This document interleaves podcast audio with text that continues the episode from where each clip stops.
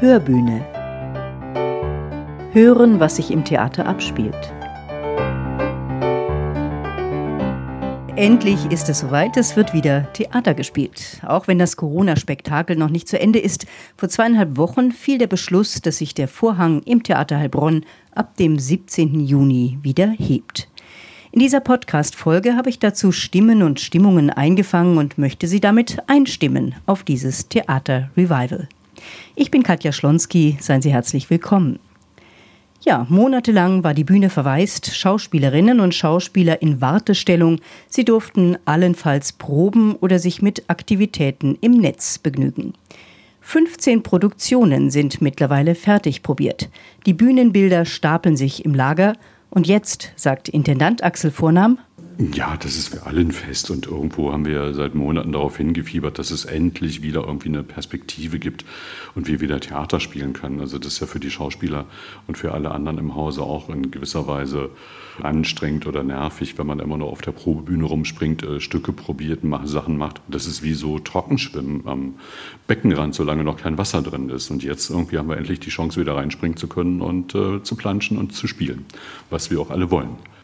Nun meldet sich das Theater also zunächst mit drei Premieren zurück. Die Wochen seit Anfang Juni waren für alle Beteiligten arbeitsreich. Naja, in den zweieinhalb Wochen äh, haben wir jetzt angefangen, die ganzen Stücke wiederholen. Wiederaufnahmeproben zu machen für die Stücke, die wir machen werden, also für Feminist, für Fall der Götter, für HW und für die Stücke, die in der Box spielen werden.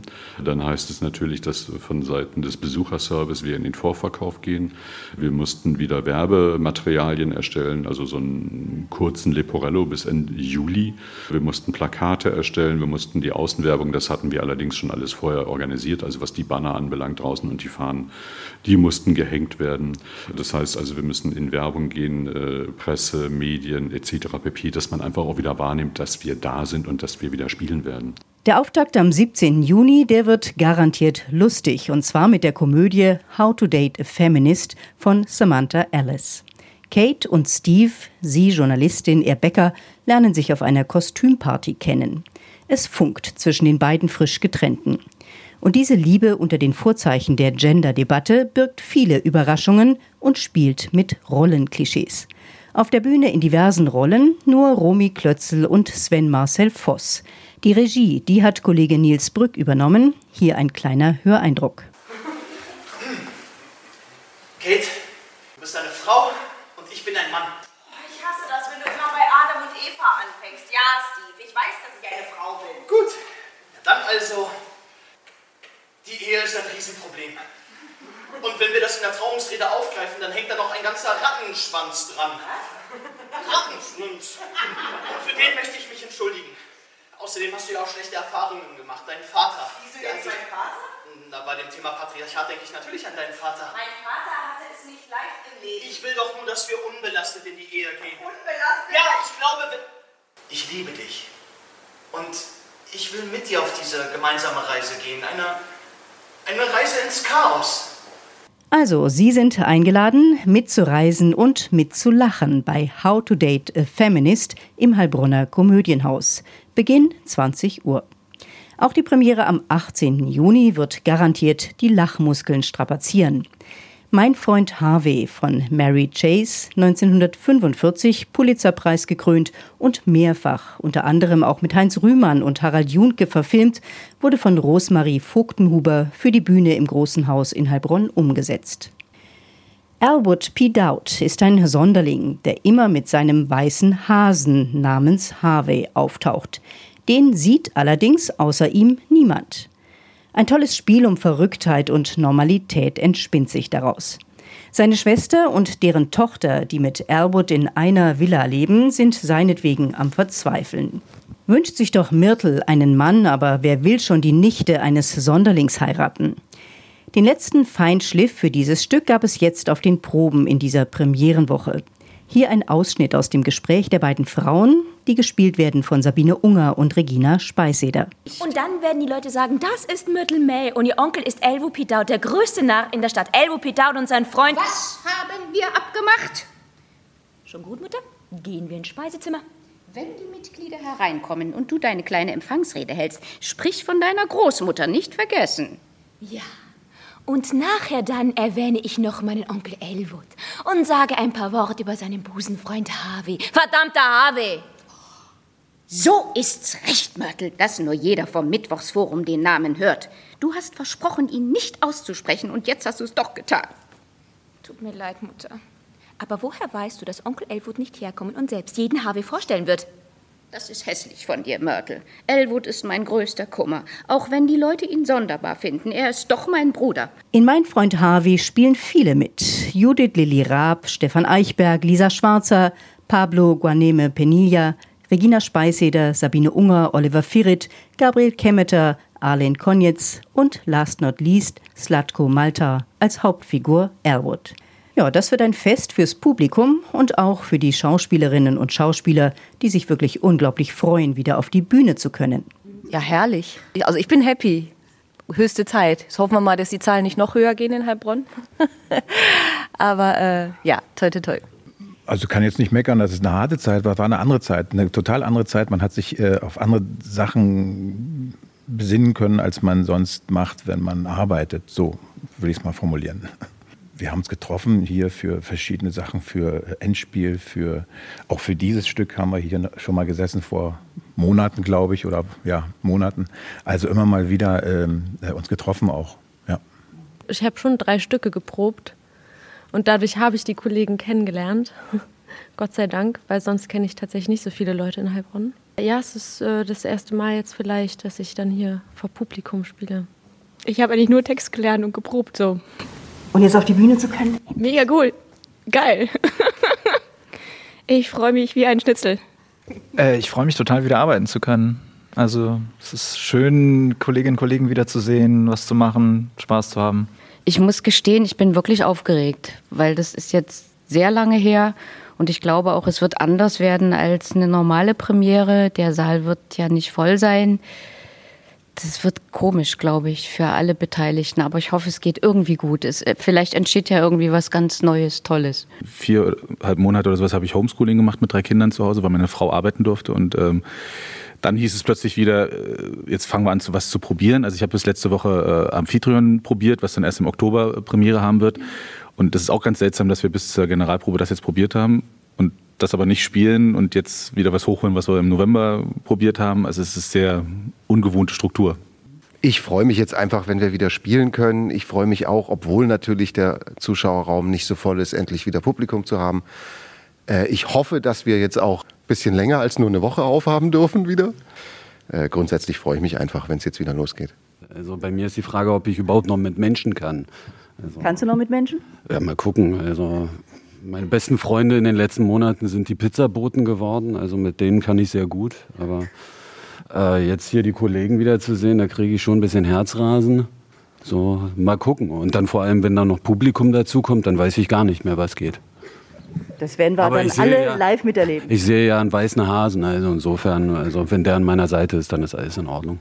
Elwood P. Dowd, wie er leibt und lebt ab dem 18. Juni 19.30 Uhr im Großen Haus im Theater Heilbronn zu sehen. Ist es eigentlich Zufall oder ist das planvoll, dass nach diesen finsteren Corona-Lockdown-Monaten nun erst einmal vor allem leichte Kost auf die Bühne kommt?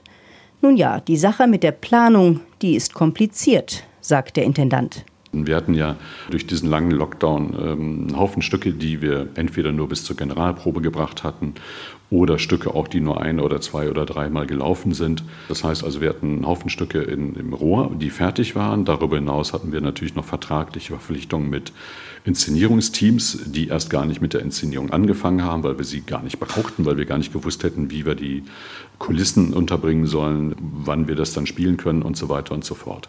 Da war erstmal unser erster Zugriff, den Spielplan für 21, 22 safe zu machen. Also welche Stücke übernehmen wir von denen, die fertig sind und welche Inszenierungsteams äh, haben wir, mit denen wir in der Verpflichtung sind, deren Inszenierung dann nicht 2021 in der Spielzeit kommen, sondern in der Spielzeit 21, 22. Zum Teil sind das noch Inszenierungsteams, die eigentlich äh, Ende der Spielzeit 19, 20 eine Premiere gehabt hätten. Also insofern hat sich der Spielplan für nächstes Jahr etwas selber geschrieben. Also da hatten wir kaum noch äh, Variablen.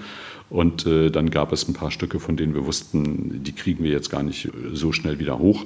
Und insofern haben wir dann so eine stille Reserve gebildet von Stücken, die möglicherweise erst 22, 23 wieder zur Aufführung gekommen wären. Äh, und das sind die Stücke, die wir jetzt spielen. So. Dass das dann äh, hauptsächlich Komödien sind, ist zum Teil absichtsvoll, aber zum Teil auch einfach so entstanden.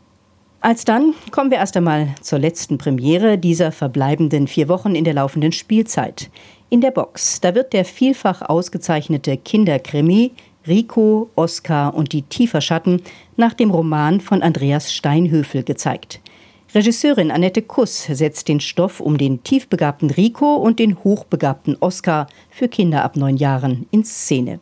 Also vor allem der ganz liebevolle Blick auf die spezielle Eigensinnigkeit aller Menschen. Also dass jeder also eine Welt für sich ist und schrullig sein darf, eigenartig sein darf, sich ausleben darf. Und Andreas Steinhöfel zeichnet eine Welt, dieses Hinterhaus, was dafür steht, dass diese Menschen, so schräg die auch sind, doch immer durchs Zusammenspiel miteinander in Kontakt kommen und dadurch Leben entsteht.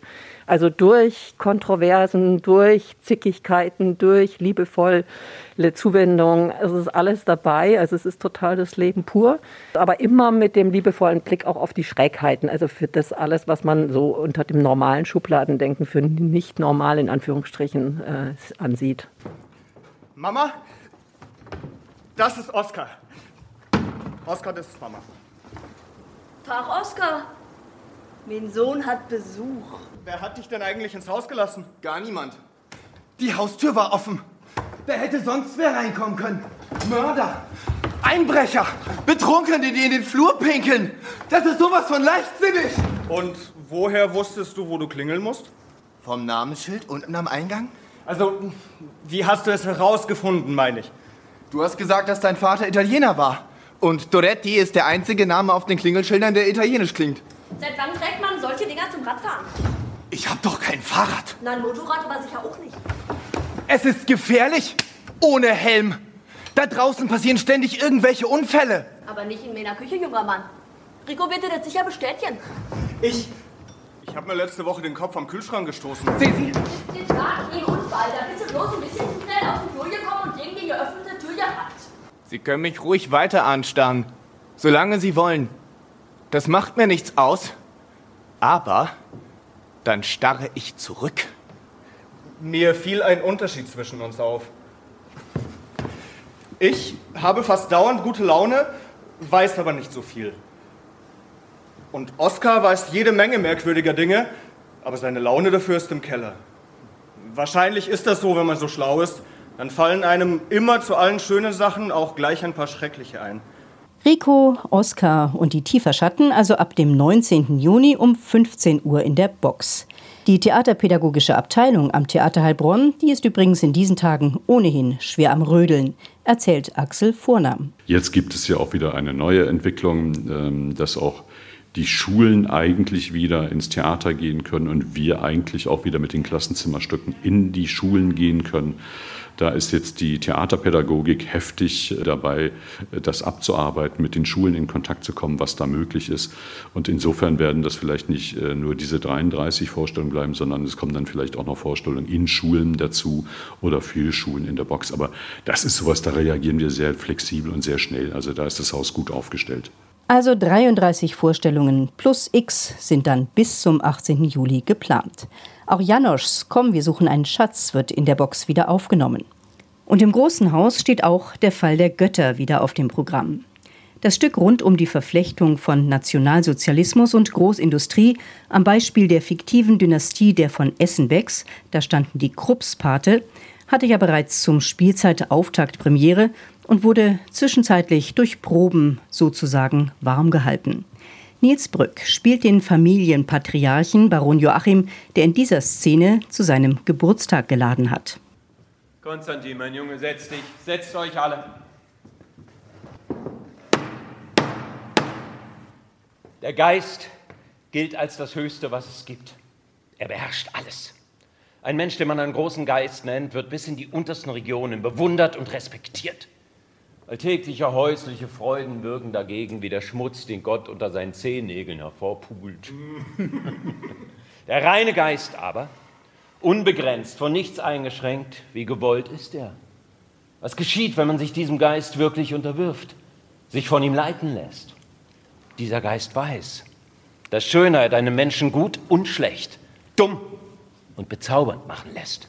Er weiß, dass die Schleimhaut der Lippen der Schleimhaut des Darms verwandt ist, weiß aber gleichzeitig, dass die Schönheit, dass die Demut derselben Lippen der Demut all dessen verwandt ist, was heilig ist. Gut und schlecht, oben und unten sind für diesen Geist keine feststehenden Begriffe, sondern Werte, deren Gewicht von dem Zusammenhang, in dem sie sich befinden, bestimmt wird. Nichts ist in jedem Falle zulässig, Konstantin. Und nichts ist in jedem Falle unzulässig, Konstantin. Denn alles kann eines Tages Teil eines größeren Ganzen, eines neuen Zusammenhangs sein und dann geht die These nicht mehr auf. Tugenden werden zu Untugenden und Untugenden zu Tugenden. Und der Intendant, der wagt schon mal den vorsichtigen Blick nach vorn in die Spielzeit 2021-22. Äh, ein bisschen mit gemischten Gefühlen. Also wir haben zwar die Planung für 21, 22 äh, komplett abgeschlossen. Also das heißt eine Planung aller Premieren, die sind datiert, äh, weil da sind wir auch in Verpflichtungen mit den ganzen Inszenierungsteams. Das heißt also Komödienhaus sind die Premieren durchgeplant, im Großen Haus sind die Premieren durchgeplant und auch in der Box ist alles durchgeplant, wann welche Wiederaufnahmen kommen. Was die Vorstellungsplanung anbelangt, also die direkte Ansetzung, wann welches Stück spielt nach der Premiere, ähm, da sind wir erstmal vorsichtig gewesen. Das haben wir bis zum 31.12. durchgeplant, weil wir erstmal davon ausgehen müssen, dass es nach den Ferien, nach den Theaterferien immer noch mit Einschränkungen verbunden sein wird, was Platzkapazität anbelangt, was Abstandsregeln anbelangt, etc. pp. Also insofern müssen wir gucken, wie wir das dann dort organisieren. Das hat natürlich auch dazu geführt, dass wir, wenn wir große Abos haben von 400, 450 Menschen, äh, dass wir die gar nicht in eine Vorstellung reinkriegen, sondern wir müssen dann eigentlich für dieses Abonnement zwei Vorstellungen ansetzen, damit wir die alle bedienen können. Also insofern laufen bestimmte Stücke bis zum 31.12. öfter, damit wir die entsprechenden Plätze auch unseren Abonnenten anbieten können. Jetzt geht es aber tatsächlich erst einmal los. Wenn auch nur bis zum 18. Juli mit inzidenzabhängigen Zuschauerzahlen und mit den drei Gs. Getestet, genesen, geimpft. Diese Nachweise, die sollten Sie parat haben. Aber die Perspektive, die ist endlich da. Also es wird ja auch eine gewisse Zeit brauchen, befürchte ich, bevor alle wieder so ein Zutrauen gefunden haben und sagen, ich gehe ins Theater und ich gehe dorthin und ich gehe dahin. Ich kann nur sagen, im Theater ist man so sicher wie in Abraham Schoß. Wir haben super Klimaanlagen, wo permanent äh, Frischluftzufuhr ist, die Luft ausgewechselt wird. Wir haben Abstandsregelungen, wir haben ein sehr ausgetüfteltes Hygienekonzept. Also man kann hier hinkommen und weiß, äh, hier kann im Prinzip nichts passieren. Und das war eigentlich auch die letzten Monate schon so. Und insofern war es bitter, dass wir da im November zumachen mussten. Jetzt richtet sich der Blick nach vorn. Und Ende Juni wird dann auch der Spielplan für die kommende Saison veröffentlicht. Über den werde ich in der nächsten Podcast-Folge ausführlich berichten. Jetzt wünsche ich allen erst einmal ganz viel Spaß bei der Rückkehr auf die Bühne und in den Zuschauersaal des Heilbronner Theaters. Wir hören uns in zwei Wochen wieder. Bis dahin, Ihre Katja Schlonski.